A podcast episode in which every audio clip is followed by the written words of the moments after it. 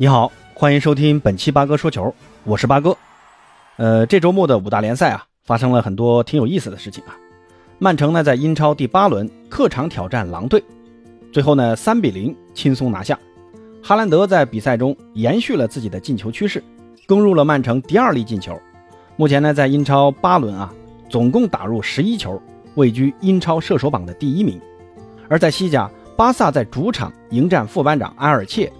虽然上一场欧冠小组赛零比二不敌了拜仁，但诺坎普仍然来了接近八万六千名球迷在现场为巴萨加油助威。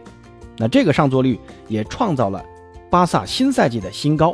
最终呢，巴萨在八万多名球迷的见证下，三比零战胜了埃尔切。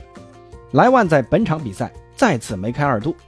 目前莱万在西甲打了六轮，攻入了八粒进球，在西甲射手榜遥遥领先。那这两位来自德甲的超级射手，本赛季啊都离开了德甲，分别去了英超和西甲。但失去这两位超级射手的球队，多特蒙德和拜仁，本赛季在德甲的表现却是各不相同。失去哈兰德的多特蒙德，本赛季至今五胜两负，高居德甲榜首；而失去莱万的拜仁慕尼黑，在遭遇三连平之后，本轮比赛更是零比一输给了保级球队。奥格斯堡队目前只排在德甲积分榜第四名。那赛后，萨利在接受采访时就说：“啊，按照目前的踢球方式，我们将无法赢下德甲。”那拜仁到底哪里出了问题呢？是缺少一个九号中锋，还是主教练纳格尔斯曼的能力不行呢？那本期节目就简单的和朋友们分享一下我对于拜仁如今的困局的一点看法。首先呢，我觉得拜仁就是缺少一名。合适的中锋，不知道大家有没有一个感觉啊？现在的这支拜仁逐渐喜欢打起了传控，尤其在最后的射门这个阶段啊。最近拜仁的球呢，我看了两场，都是欧冠啊。一场呢是打国米，一场是打巴萨。因为八哥刚好是巴萨和国米的球迷啊，所以呢刚好看了这两场比赛。打巴萨这场呢，拜仁的两粒进球，一个是角球进的，一个呢是萨内的个人爆发。但打国米的那场比赛啊。尤其是第二粒进球，拜仁在国米的禁区居然玩起了短传渗透，搞撞墙式配合，最后进的那个球啊，确实进得很精彩。但这也从侧面反映啊，拜仁的进攻模式已经发生了很大的变化。以往的拜仁的进攻啊，给我的印象就是简单粗暴，走效率流。莱万在的时候呢，两翼齐飞，加上莱万这个超级中锋，进攻的方式多样化。但就目前的情况来看啊，马内。根本填补不了莱万的空缺。你看莱万这个赛季在巴萨的发挥就知道了，一个超级中锋对于球队的战术影响有多大。那你也别跟我说什么上一场巴萨打拜仁那场比赛莱万吐饼的事儿。那那场比赛啊，莱万的作用不能只盯着那几个进球机会上。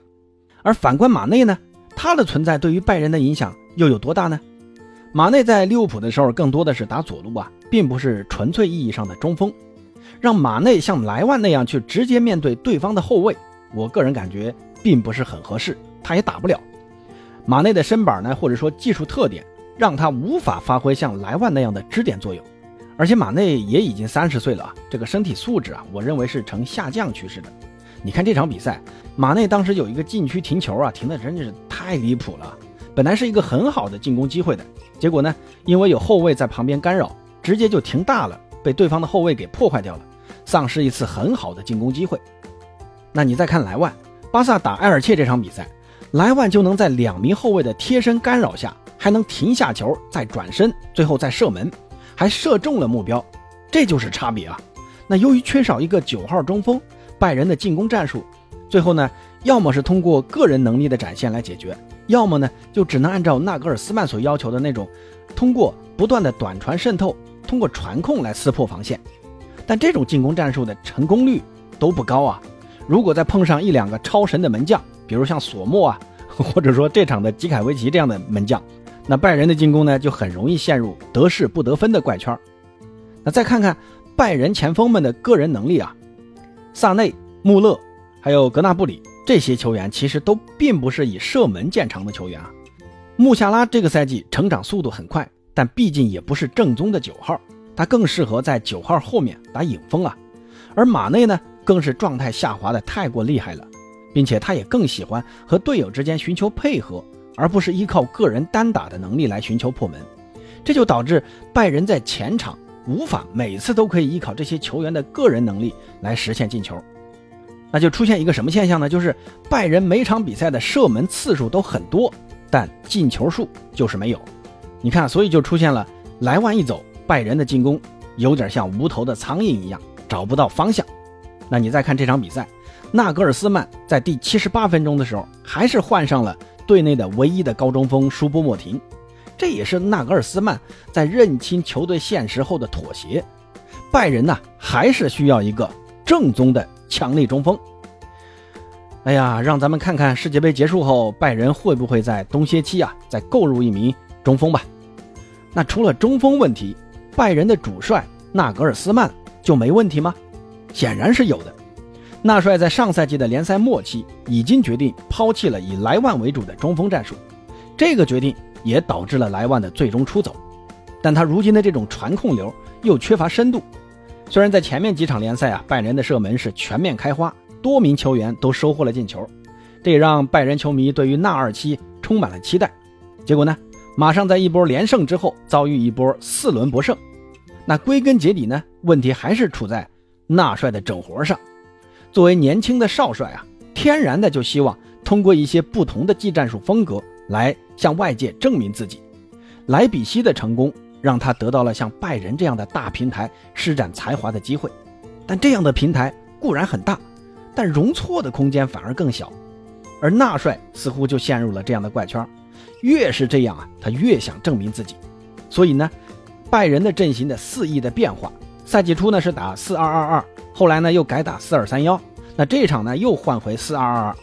说好听点啊，纳帅是可以根据不同对手用不同的战术；那说难听点你就缺乏一个以我为主的霸气，在德甲，拜仁这样的球队应该就有这样的霸气，怎么能动不动就换战术呢？